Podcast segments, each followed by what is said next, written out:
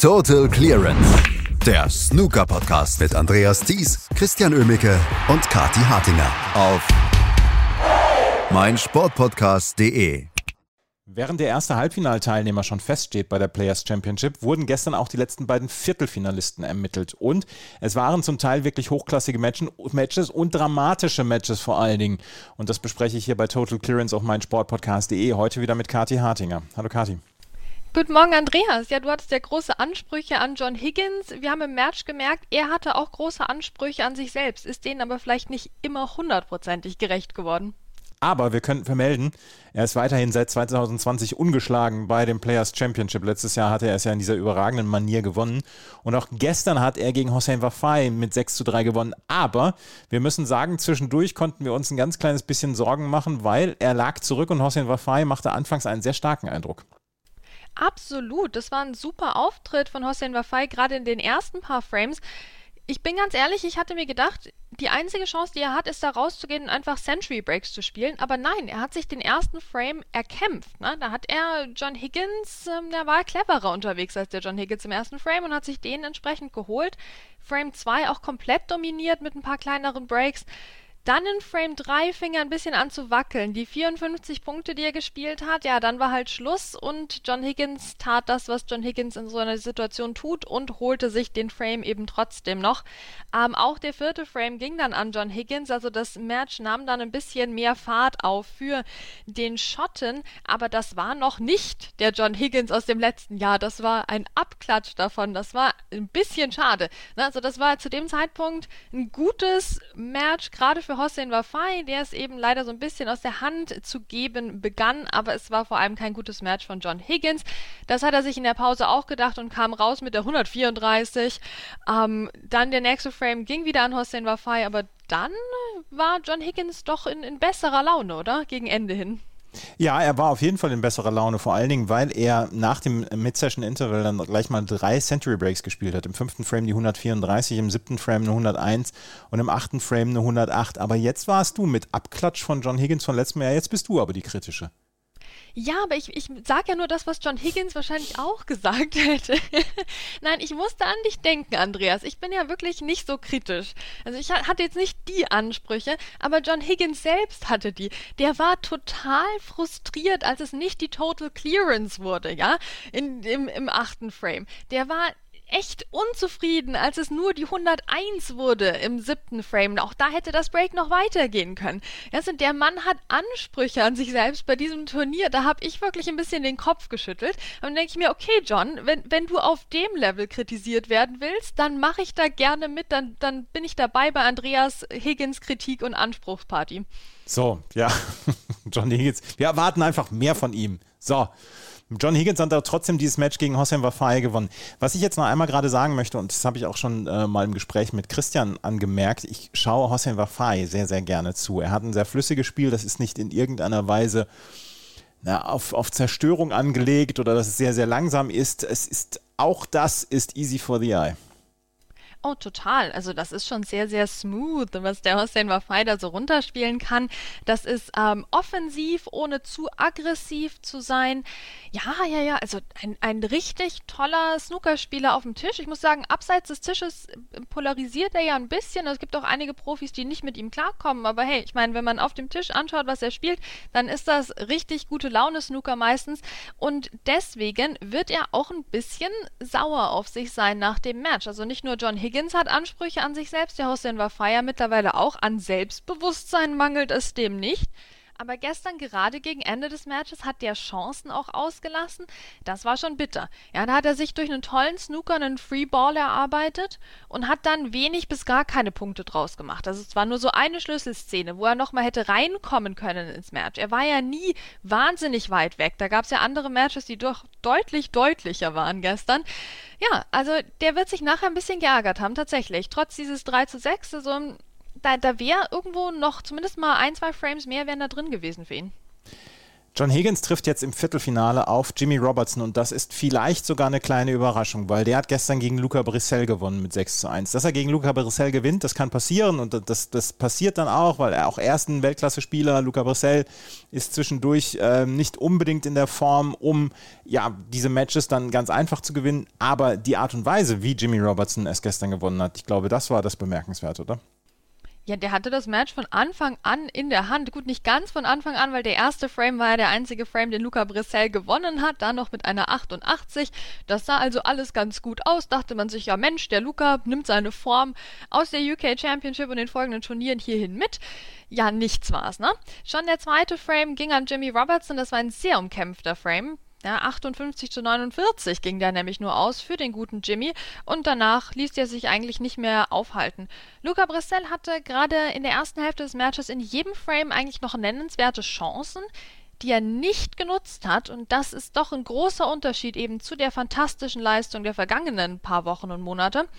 Ja, und Jimmy Robertson musste jetzt gar nicht so glänzen. Ne? Also klar, der hat schon schöne Breaks gespielt, zweimal 51, einmal 56 und so, aber das reicht ja jeweils nicht für den Frame. Der musste immer nochmal ran. Und Luca Brissell hat ihm nochmal die Chance gegeben und dann war halt irgendwann Schluss, klar. Und dann noch die schöne 91 im sechsten Frame, das war sicherlich das beste Break von Jimmy Robertson. Ähm, insgesamt hat er das jetzt nicht über ja, eine fantastische Glanzleistung äh, gewonnen, aber er hat einfach signifikante Breaks auf den Tisch gebracht und das war gestern bei Luca Brissell ab Frame 2 komplett Fehlanzeige. Ähm, ich habe jetzt ein bisschen mal die Theorie, dass es vielleicht auch an den Bedingungen liegen könnte, weil wir haben jetzt mit Mark Allen und Luca Brissell doch zwei sehr ähnliche Spieler gesehen, so vom, vom Stil her, die beide nicht besonders gut gespielt haben und doch recht sang- und klanglos ausgeschieden sind.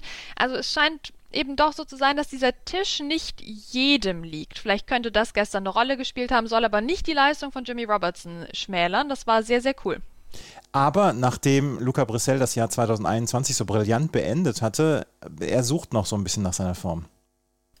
Ja, ach, wir, wir waren ja schon stolz, dass er die Form aus dem Dezember so lange gehalten hat, wie er sie gehalten hat, ja. Und das will ich ihm jetzt auch nicht wegnehmen. Das war schon eine Verbesserung zu früheren Zeiten, wo er mal ein Superturnier gespielt hat und dann war es wieder komplett weg.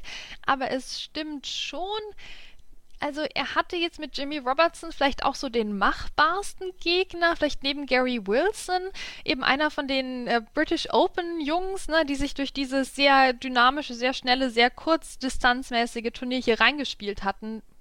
Teilweise, ne? die haben auch danach noch Matches gewonnen, um Gottes Willen. Aber das war schon irgendwo noch so einer der machbareren Gegner und äh, da hat der Luca jetzt gestern wirklich gar nichts gezeigt. Das ist schon schon schade und der muss jetzt eben aufpassen, dass ihm die Form nicht wieder komplett abhanden kommt. Luca Brissell ausgeschieden, Jimmy Robertson jetzt also, wie gesagt, im äh, Viertelfinale gegen John Higgins. Und das ganz große Drama, das haben wir dann gestern Abend mitbekommen. Ricky Walden besiegt Mark Williams und steht im Halbfinale. Dass er gewinnt, auch das nicht vielleicht unbedingt die allergrößte Überraschung. Auch hier, wie er es gemacht hat. Nach 2 zu 5 Rückstand, Mark Williams sah aus, als ob er dem Ziel entgegencruisen würde. Ja, und dann hat sich Ricky Walden in den Tisch verbissen. Es war unglaublich, Andreas, es war unglaublich. Ich weiß gar nicht, wie viele Leute wahrscheinlich abgeschaltet haben beim Stand von 2 zu 5. Ja, ganz ehrlich, weil, also bitte, der eine Frame, wie der Mark Williams den jetzt noch gewinnt, ob es jetzt 65 Punkte werden oder 85, meine Güte. Wir haben auch schon drei Century Breaks von ihm gesehen, also ja, da verpasst man nichts, da kann man sich schon mal hinlegen. Nee, Ricky Walden, um Gottes Willen. Also seit wann hat der denn die Coolness für sowas? Ja, das ist neu, das ist neu und das feiern wir. Es ist wirklich so, so schön, dass ihm das jetzt gelungen ist. Ähm, aber wie unfassbar gut war bitte Mark Williams am Anfang des Matches? Also er hat sich ja auch sehr beschwert eben über den Tisch und die Bedingungen und so. Naja, dann geht er halt raus und innerhalb von fünf Frames spielt er drei Century Breaks. Das war wie am laufenden Band. Der war völlig in seinem Element drin. Ricky Warden konnte mal so eine 60 dazwischen schieben im dritten Frame, um zumindest mal irgendwas aufs Scoreboard zu bekommen. Ähm, also stand es dann eben schon 4 zu 1 1. Ricky Walden schaffte dann mit einer 123 das 4 zu 2 und dann kam der siebte Frame, der eigentlich der absolute Knackpunkt des Matches hätte sein müssen. Danach schien das Ding absolut eben entschieden. Ähm, Ricky Walden befand sich da schon so in so einem Art Panikmodus Ja, obwohl er eben gerade diese Century Break gespielt hat, aber man hat es ihm wirklich angesehen, dass es jetzt knapp wird, dass es eng wird, dass er nervös ist.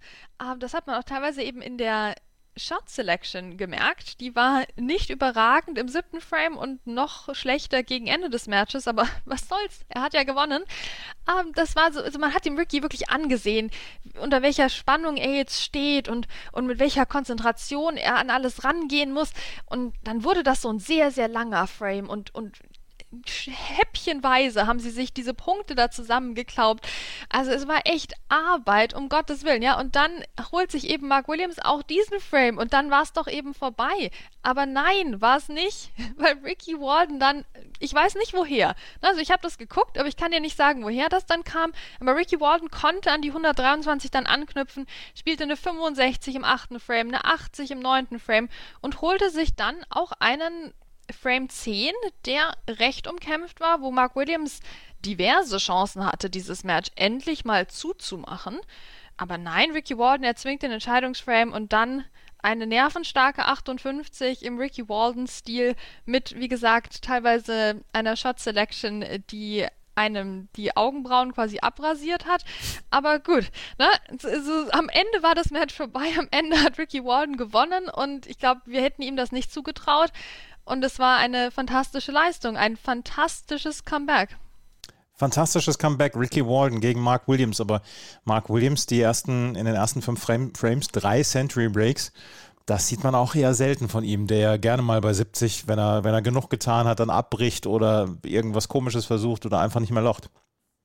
Ja, genau. Also der wollte wahrscheinlich nochmal zeigen, dass er auch auf dem Tisch eine Century Breaks spielen kann. Also ja, er darf die Bedingungen kritisieren, weil er kann ja trotzdem gut spielen. Ich weiß nicht, also der hatte einfach Spaß. Der Mark Williams hatte Spaß am Anfang und hätte dann halt den Sack zumachen müssen, hat er auch nachher gesagt. Also ist ja mein Freund der offenen Worte, hat gesagt, hey, vor zehn Jahren hätte ich das nicht aus der Hand gegeben. Ne? Dieses Match war ein bisschen eine unnötige Niederlage für einen Mann seiner Klasse, völlig klar.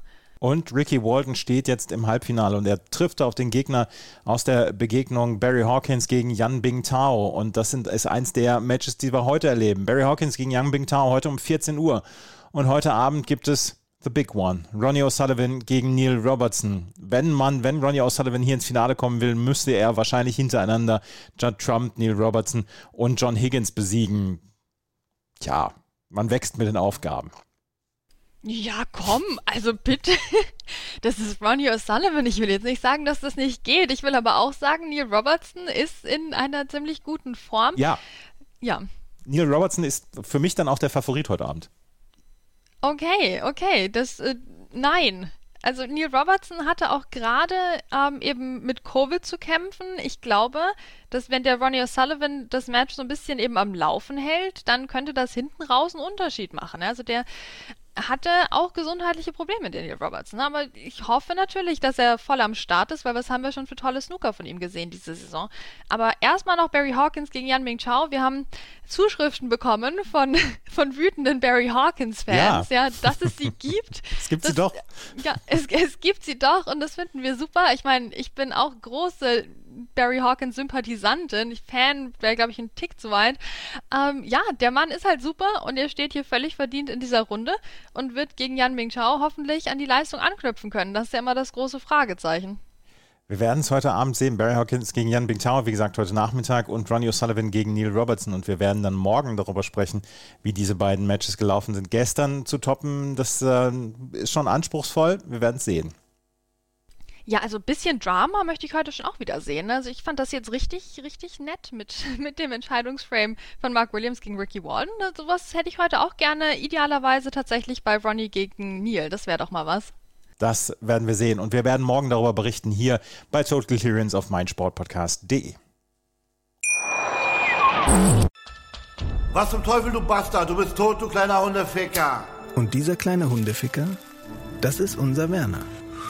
Ein ganz normaler Berliner Kleinstkrimineller, der dann aber im Knast das Ding seines Lebens dreht. Una Fantastica Risetta Perla Pizza. Er klaut seinem Zellengenossen ein Pizzarezept. Aber nicht irgendeins. Und mit dem eröffnet Werner dann die beste Pizzeria Berlins. Doch Werners Glück ist nur von kurzer Dauer. Denn es hagelt Probleme. Werners Pizzaparadies. Erstmals großes Kino- und Podcast-Format. Mit fetter Starbesetzung. Alina But, Kida Ramadan, Edin Hasanovic, Oliver Koritke, Ralf Richter, Ben Becker, Winfried Glatzeder, Anna Schmidt und viele mehr. Abonniert die Scheiße. Jetzt macht schon, mach! Total Clearance. Der Snooker-Podcast mit Andreas Thies und Christian Ömicke auf meinsportpodcast.de.